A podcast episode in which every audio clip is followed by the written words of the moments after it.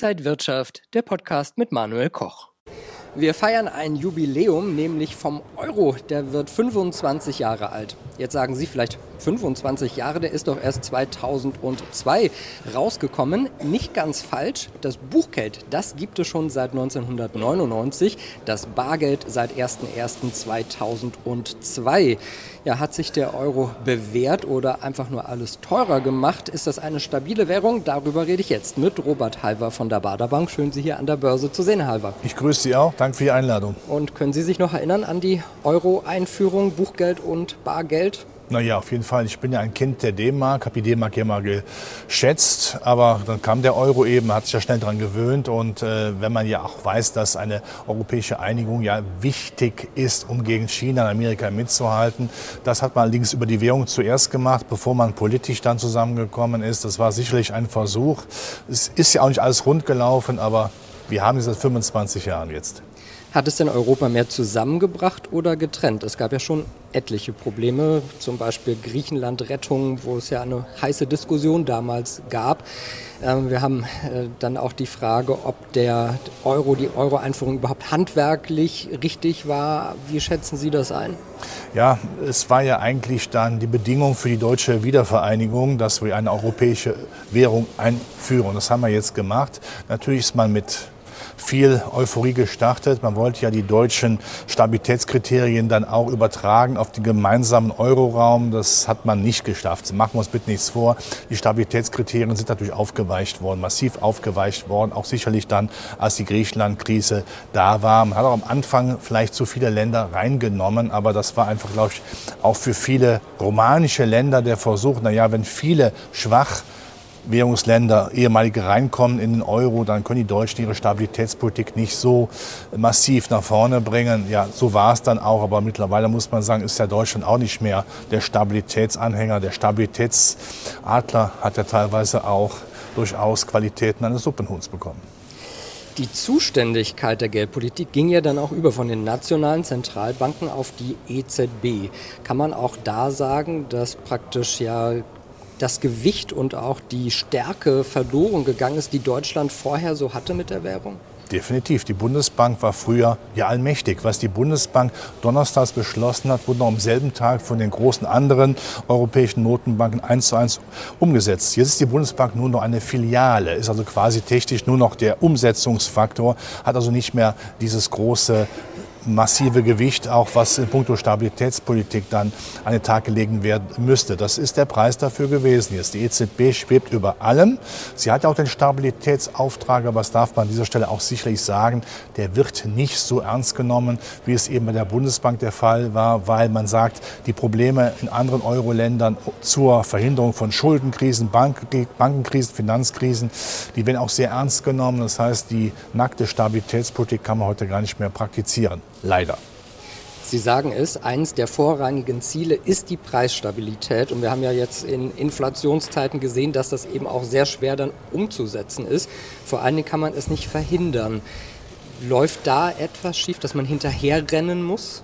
Ja gut, die, früher hat eine Bundesbank sofort reagiert. Das hat sich auch zum Beispiel Anfang der 80er Jahre, wenn man aus der Geschichte plaudert, dann auch gemacht. Da war ja auch die Rezession gleichgültig. Sie hat die Inflation brutal bekämpft. Es hat ja auch einen Bundeskanzler damals de facto das Amt gekostet. Äh, wenn die EZB das diesmal auch so gemacht hätte, hätte das für viele europäische Länder bedeutet, dass die Konjunktur eingebrochen wäre.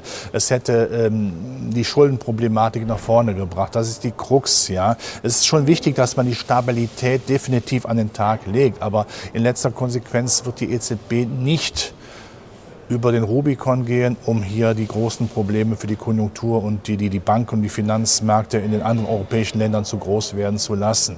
So ist es leider. Und die EZB ist natürlich auch zu spät in den Inflationsbekämpfungsmodus eingestiegen.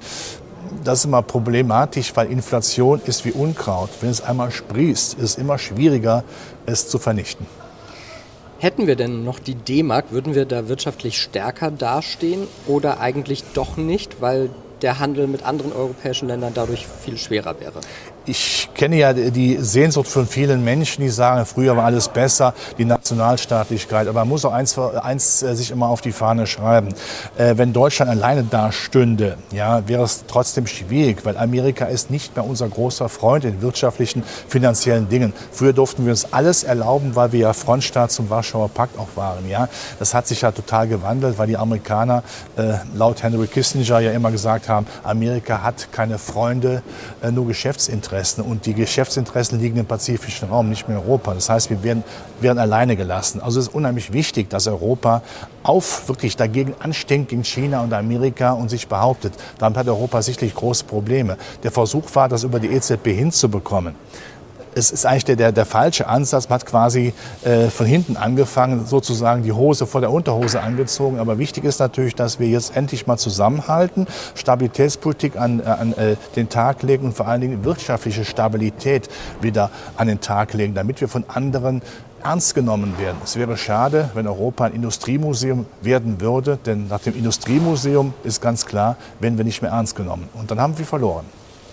Auch Währungen entwickeln sich ja immer weiter. Jetzt hat die EZB praktisch die Vorbereitungsphase für einen digitalen Euro eingeläutet, der frühestens 2028 kommen würde. Ist das aber auch langfristig die Zukunft? Das ist die Zukunft, weil es alle Währungen so machen werden. Ja, da muss, muss man einfach mitmachen. Ähm, das ist der nächste logische Schritt, ganz klar. Und von daher können wir uns darauf einstellen, der digitale Euro wird kommen. Wenn wir auf die Geschichte aber gucken, sind praktisch alle Währungen irgendwann mal von der Bildfläche verschwunden. Droht das denn auch dem Euro? Es gibt ja viele Pessimisten, die das Ende schon lange vorhergesagt haben. Gut, der, der amerikanische Dollar gibt es seit mehreren hundert Jahren. Er lebt immer noch, ist immer noch die Weltleitwährung. Und der Euro ist ja zum Erfolg verdammt.